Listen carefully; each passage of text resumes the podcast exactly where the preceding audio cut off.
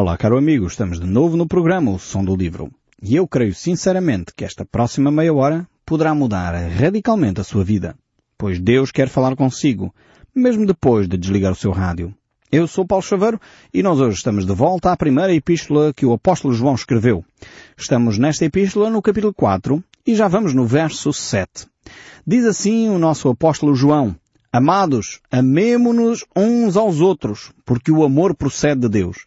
E todo aquele que ama é nascido de Deus e conhece a Deus.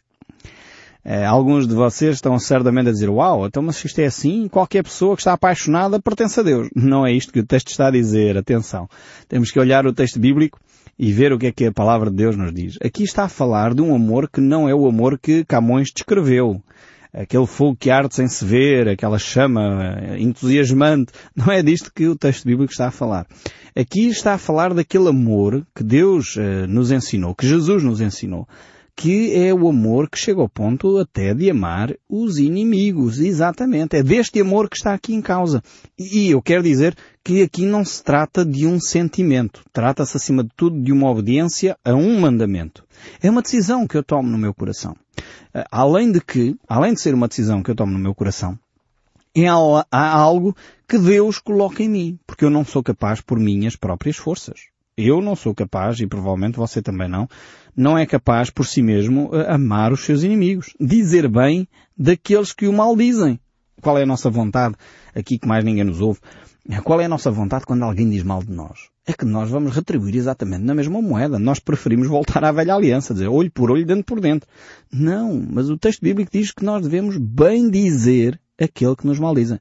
Você tem uma vizinha que diz mal de si. Começa a dizer bem dela. Começa a semear boas coisas à sua volta. Você tem algum familiar que está a dizer mal de si. Comece a bem dizer esse familiar, a dizer bem dele. Bem dizer não é, não é só dizer, ah, que Deus te abençoe. Porque algumas pessoas dizem que Deus te abençoe e depois a seguir estão a dizer uma série de defeitos. Ah não, mas eu só estou a dizer as verdades. Escondemos-nos atrás desta frase para continuarmos a dizer mal. Então o desafio aqui é amar até aqueles que são nossos inimigos. E é deste amor que Deus está aqui a falar. É um amor que procede de Deus.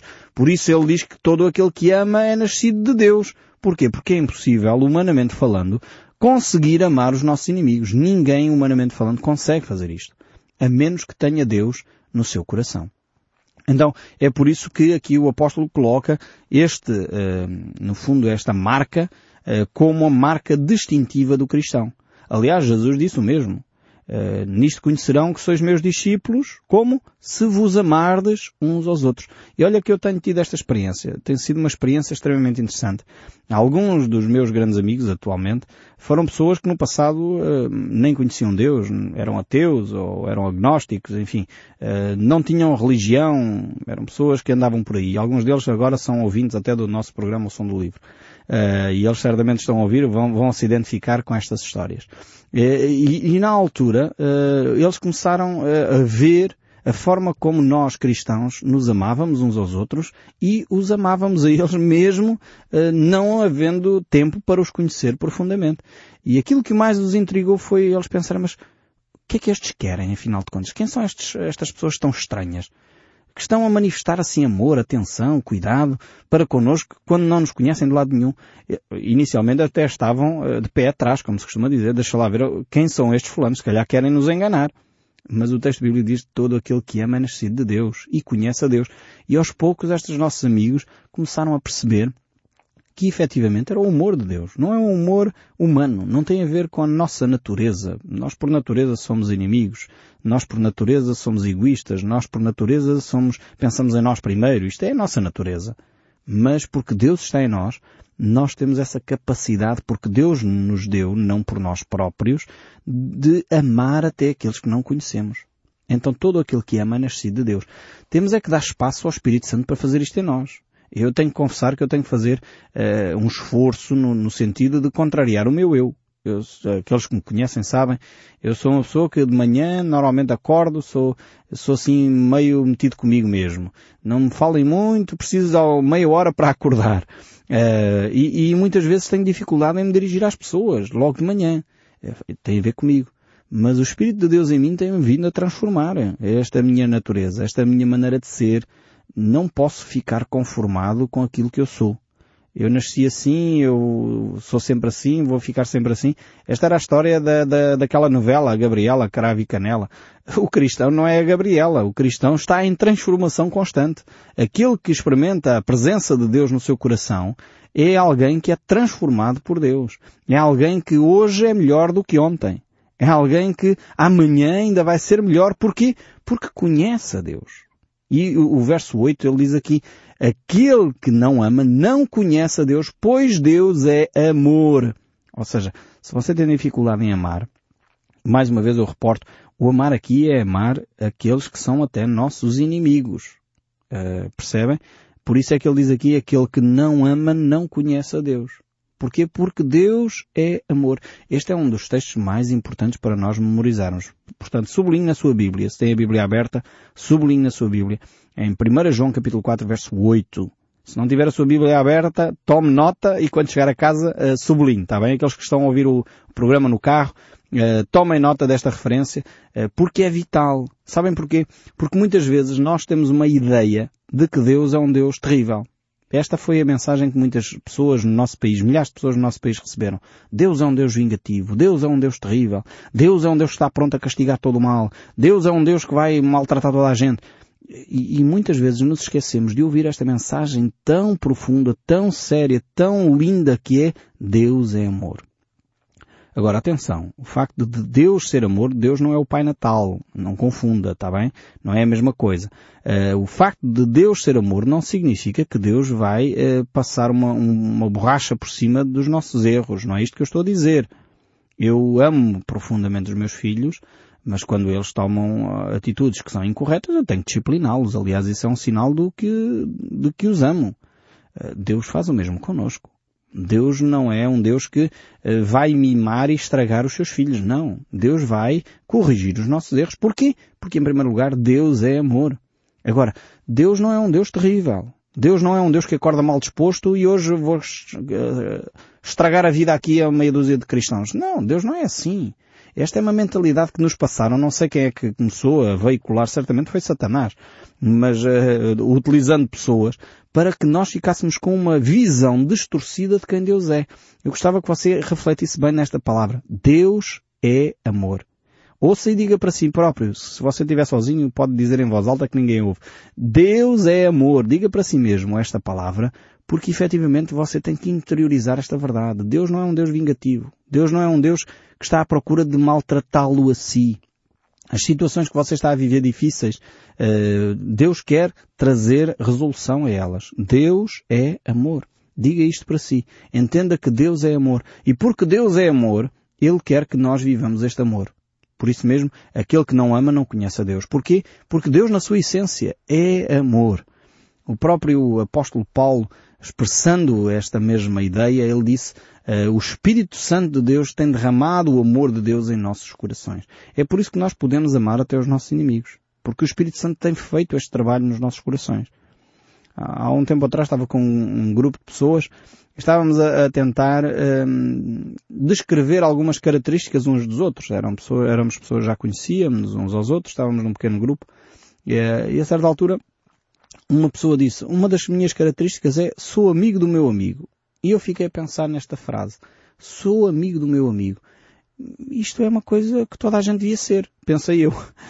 O, o, estranho era ele ser amigo dos seus inimigos. Isto é que era uma, uma, grande façanha. Ser amigo dos amigos é normalíssimo. Eu acho que isto não é uma característica muito, muito extraordinária. Toda a gente deveria ser amigo dos seus amigos. Infelizmente não é. Às vezes há pessoas que pagam uh, o bem que lhes fazem, pagam com mal. Mas isso são pessoas que são aberrações da natureza. Agora, quem, quem paga o bem com bem é normalíssimo. Isto é o mais natural uh, de, do ser humano. Agora, pagar aos outros bem àqueles que nos fizeram mal, isto é que é extraordinário. Isto é caminhar com Cristo. Isto é ser cristão.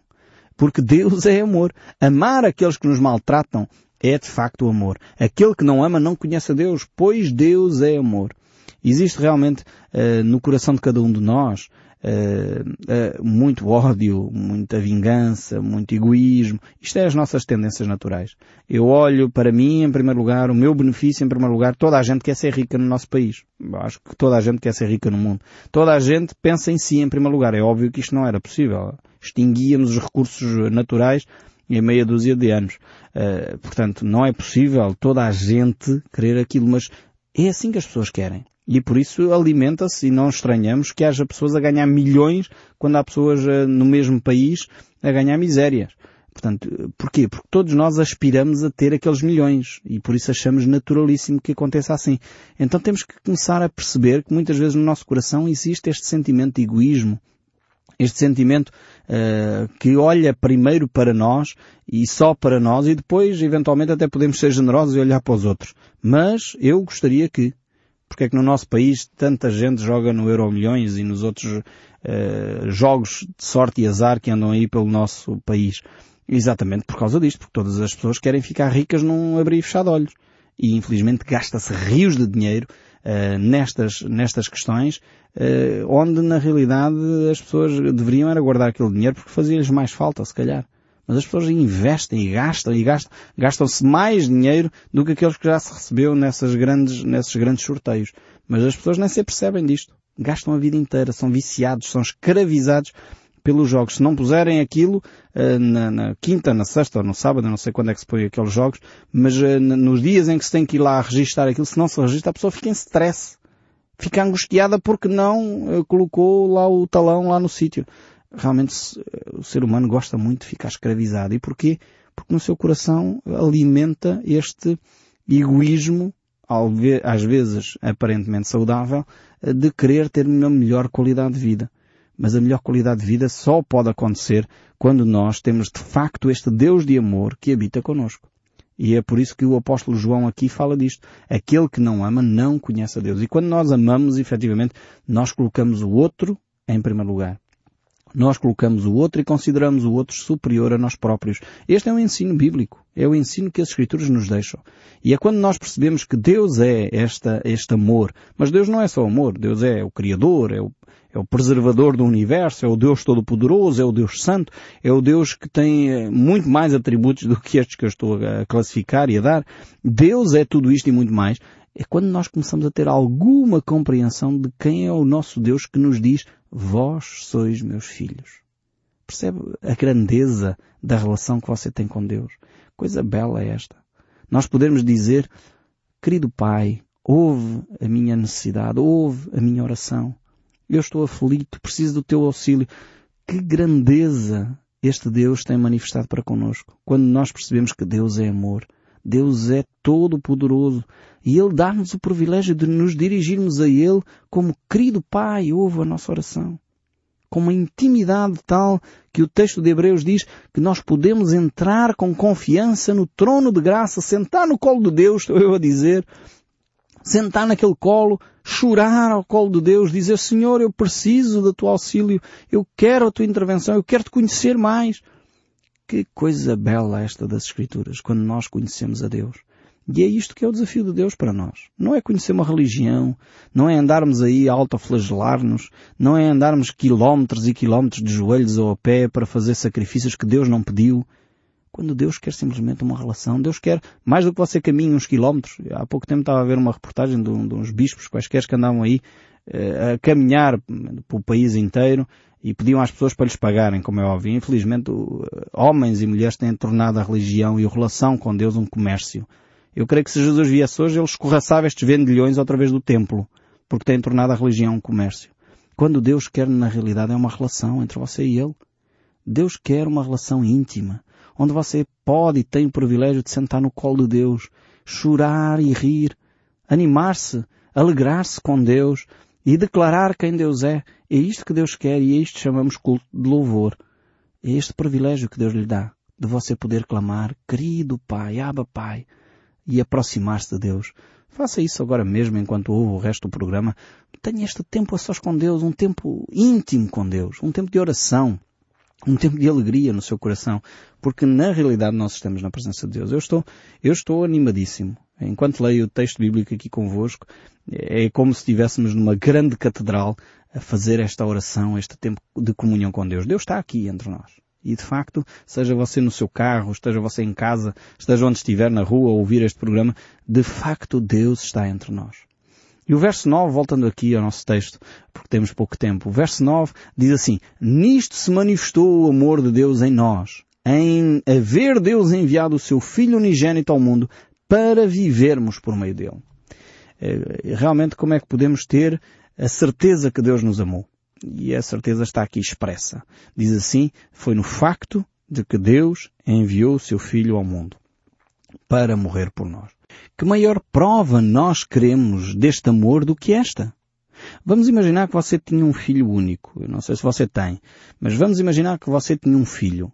E alguém que você não conhece tinha o seu filho a morrer ou a própria pessoa estava a morrer. Precisava de um órgão vital do coração, vamos imaginar. E você dizia, eu dou o meu filho porque o coração dele é compatível com o do outro, eu dou o coração do meu filho para colocar no coração da outra pessoa. Você diria, só se eu fosse louco. Pois, qualquer pessoa no seu perfeito juízo não faria uma coisa destas. Mas Deus fez. Deus fez isso por si. Deus disse, ok, Paulo, tu só tens salvação se eu entregar o meu filho para morrer no teu lugar. E eu vou entregar. Veja a grandeza do amor. E, e eu tenho que confessar aqui o meu pecado e certamente se calhar você tem que confessar o seu. Quantas vezes nós pomos em dúvida o amor de Deus para connosco. Quando Cristo fez isto por nós. Deus deu o seu amado Filho para que nós tivéssemos vida e vida em abundância, para nós vivermos esta vida e nós muitas vezes colocamos em dúvida que Deus nos ama. Vivemos tão obcecados com as nossas pequenas crises, com as nossas dificuldades, que não percebemos este grande amor de Deus para connosco. Como realmente somos ingratos. Eu, eu estou em primeiro lugar a falar por mim. Eu preciso de mudar isto na minha vida. Eu não sei se você se identifica comigo, mas se calhar precisamos de dar um passo mais eh, para nos aproximarmos de Deus. E termos um coração mais grato a Deus por aquilo que Ele tem feito por nós. Ele entregou o seu amado Filho para que nós tivéssemos vida e vida em abundância e nós muitas vezes desprezamos este sinal de amor. Nisto se manifestou o amor de Deus em nós. Em haver Deus enviado o seu Filho unigênito ao mundo para vivermos por meio dele. Realmente é, é uma manifestação de amor tremenda esta que Deus uh, teve para conosco. Deus enviou o seu Filho ao mundo para nós vivermos por meio dele. O próprio Cristo disse, eu sou o caminho, a verdade e a vida. Ninguém vem ao Pai senão por mim. Como nós manifestamos ingratidão para com Deus quando procuramos outros caminhos. É verdade. Quando nós procuramos a Virgem Maria, quando nós procuramos São Pedro, quando nós procuramos São Paulo, quando nós procuramos São Francisco, ou outro santo qualquer, Jesus disse, eu sou o caminho, a verdade e a vida. Ninguém vem ao Pai senão por mim. Não há alternativa, não há outro caminho a não ser Jesus Cristo. Foi Ele que veio dos céus para nós podermos ter vida em abundância. Foi Ele que foi entregue para que a manifestação do amor de Deus fosse uh, real para nós. E o verso 10 ainda prossegue nesta reflexão. Nisto consiste o amor, não em que nós tenhamos amado a Deus, mas em que Ele nos amou e enviou o seu Filho como propiciação pelos nossos pecados. Mais uma vez, João reforça esta ideia de que Deus deu o seu Filho, não só para vir, mas aqui esta palavra propiciação pelos nossos pecados é, é para que Ele pudesse apagar os nossos pecados. Ou seja, Ele veio para limpar de uma vez por todas uh, os nossos pecados. E aqui é interessante ver que Deus fez isto antes que nós pudéssemos manifestar qualquer amor para com Ele. Quer dizer, nós não tínhamos nada uh, para oferecer em troca. Deus nos amou ainda quando nós éramos pecadores. E estamos a falar de toda a humanidade. Uh, o próprio apóstolo Paulo reconhece isto muito bem quando ele diz e, e como eu sou homem falível, ou quão miserável homem eu sou porque sou o maior de todos os pecadores. E ele diz, eh, por outras palavras, que todos pecaram e destituídos estão da glória de Deus. E efetivamente Deus nos amou nesta condição. Quando nós ainda estávamos longe dele, quando nós não queríamos nada com ele, ele diz, eu, eu me aproximo de vocês, para que vocês possam ter vida eterna, para que vocês possam ter os vossos pecados perdoados. Por isso Cristo foi enviado como propiciação pelos nossos pecados. E o verso 11 ainda diz, amados, se Deus de tal maneira nos amou, devemos nós também amar uns aos outros. Agora temos aqui um critério.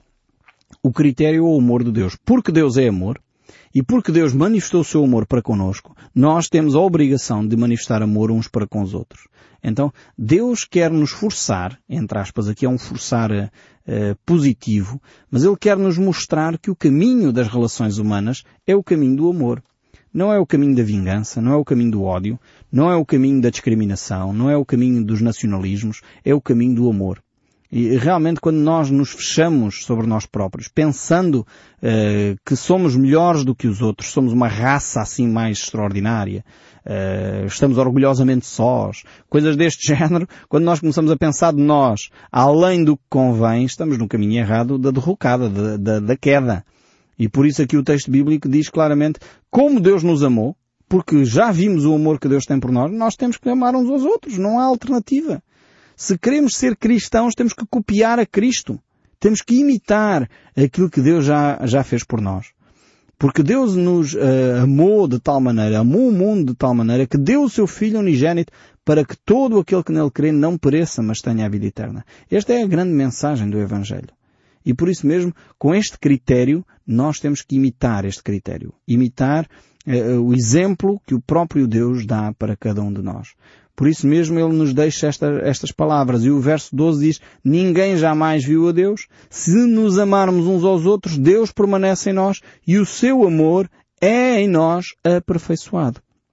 Ou seja, como não é possível ver Deus porque Deus é Espírito, eh, a forma como nós temos de materializar o Deus que é Espírito é através das relações humanas. E isto é o que o texto bíblico aqui nos diz. Ninguém jamais viu a Deus.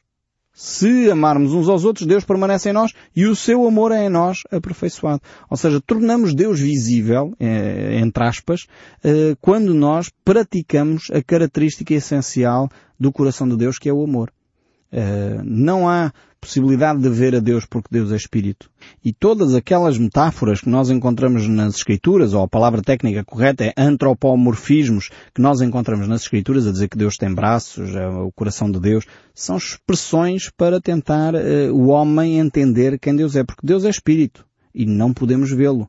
Alguns, como dizem, bem, como nós não podemos ver, então Deus não existe. Pois a Bíblia diz até, a certa altura, que diz o louco no seu coração não há Deus. Se nós de facto só acreditamos naquilo que vemos, estamos muito mal. Eh, não poderíamos acreditar, por, por exemplo, no vento, porque nós não conseguimos ver o vento.